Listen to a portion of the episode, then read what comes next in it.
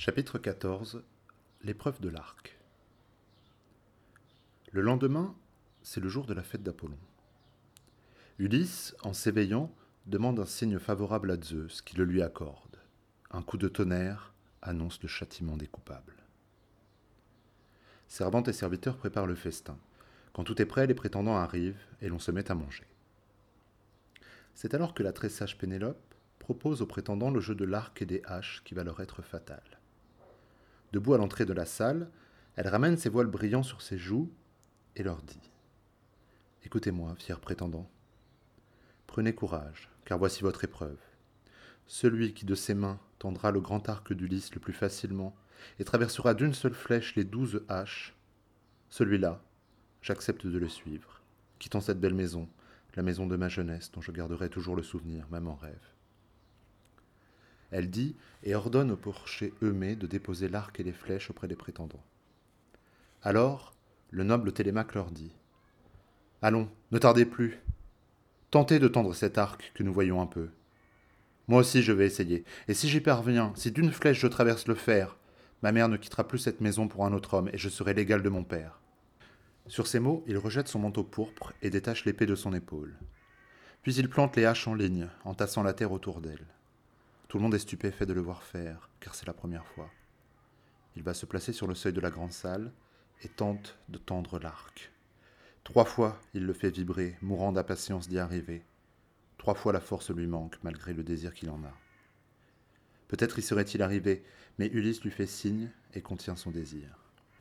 Alors, le noble et puissant Télémaque s'écrie Je ne serai jamais qu'un homme faible et sans force, ou bien je suis trop jeune pour me fier à mon bras.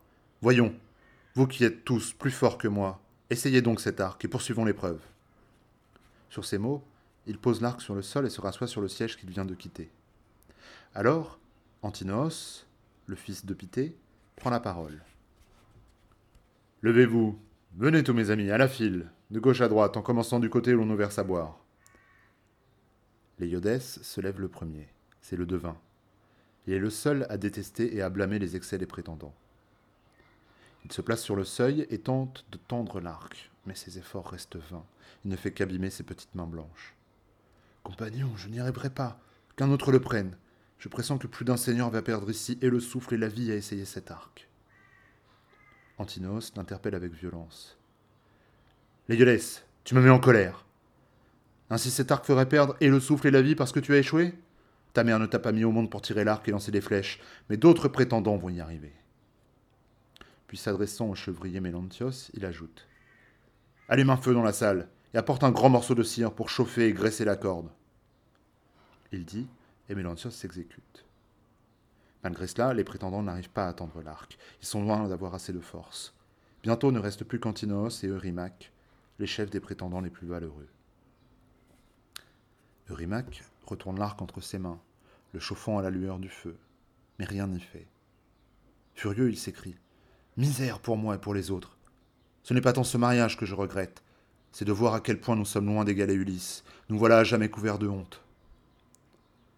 Ulysse, prenant le bouvier et le porcher Eumée à l'écart, se fait reconnaître grâce à sa cicatrice.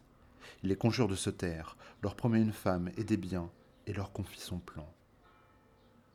Ayant sa ruse en tête, l'ingénieux Ulysse dit au prétendant Écoutez-moi, prétendant de la noble reine, donnez-moi cet arc poli pour que je teste la vigueur de mes bras, et que je vois si j'ai gardé la force que j'avais jadis. Furieux, et redoutant de le voir réussir, Antinos le prend à partie. Misérable étranger, tu as perdu la tête Cela ne te suffit pas de manger tranquillement avec nous, d'avoir ta part et d'écouter nos propos Bois, et ne cherche pas à rivaliser avec de plus jeunes que toi. Antinos, répond la sage Pénélope, il n'est ni beau ni juste, d'insulter les autres de Télémaque, quels qu'ils soient. Quelle honte craignez-vous donc? Donnez-lui l'arc et nous verrons. Mère, intervient Télémaque, c'est moi qui ai le pouvoir de donner ou refuser cet arc à qui bon me semblera. Remonte chez toi, retourne à tes travaux, l'arc est une affaire d'homme. Je suis le maître de ces lieux. Surprise, la reine regagne sa chambre, pensant aux sages paroles de son fils. Elle pleure encore Ulysse jusqu'à ce qu'Athéna vienne verser un doux sommeil sur ses paupières. Cependant, le porcher Eumée apporte l'arc recourbé à Ulysse. Il traverse la salle sous les insultes des prétendants qui essayent de l'intimider. Où portes-tu cet arc, misérable porcher Vieux fou, bientôt près de tes ports, abandonné de tous, tu seras mangé par les chiens que tu nourris si Apollon et les autres dieux viennent nous écouter. Effrayé, le porcher pose l'arc à terre. Mais Télémaque devient menaçant. Bon père, apporte l'arc, il t'en cuirait de leur céder. Je pourrais t'envoyer au champ un coup de pierre. Le porcher remet l'arc entre les mains d'Ulysse, puis il fait venir la nourrice Euryclée.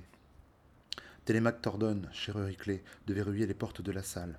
Si les femmes entendent des gémissements ou des cris entre ces murs, qu'elles restent où elles sont, à leurs travaux, sans souffler mot. Il dit et elle ferme les portes. Le bouvier, Philétios, lui, verrouille celle de la cour et se rassoit sur le siège qu'il vient de quitter en regardant son maître. Ulysse retourne l'arc dans tous les sens, vérifiant qu'en son absence les vers n'ont pas rongé la corne.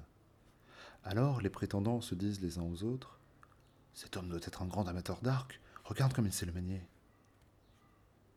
Il a la même aisance qu'un homme qui connaît parfaitement la cithare et le chant et qui tend avec aisance une corde sur une cheville neuve. Comme lui, il tend l'arc sans la moindre peine.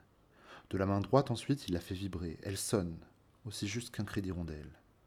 Ses idées froides, les prétendants blêmissent. Zeus déclenche un coup de tonnerre. C'est un signe clair, et Ulysse se réjouit de ce présage favorable. Il prend la flèche posée sur la table à côté du carquois où se trouvent toutes les autres destinées aux Grecs. Il l'ajuste, et tire en visant droit, sans même se lever de son siège. Il ne manque pas une hache, depuis la première et jusqu'à la dernière. Alors, Ulysse dit à Télémaque Tu n'auras pas à rougir de cet hôte assis dans ton palais. Je n'ai pas manqué mon but, et je n'ai aucune peine à tendre l'arc. Ma force est toujours là. C'est l'heure maintenant de préparer le repas tant qu'il fait jour. Il dit, et fait un signe à Télémaque qui met son épée à l'épaule, saisit sa lance, et se tient non loin de lui, à côté de son siège flamboyant.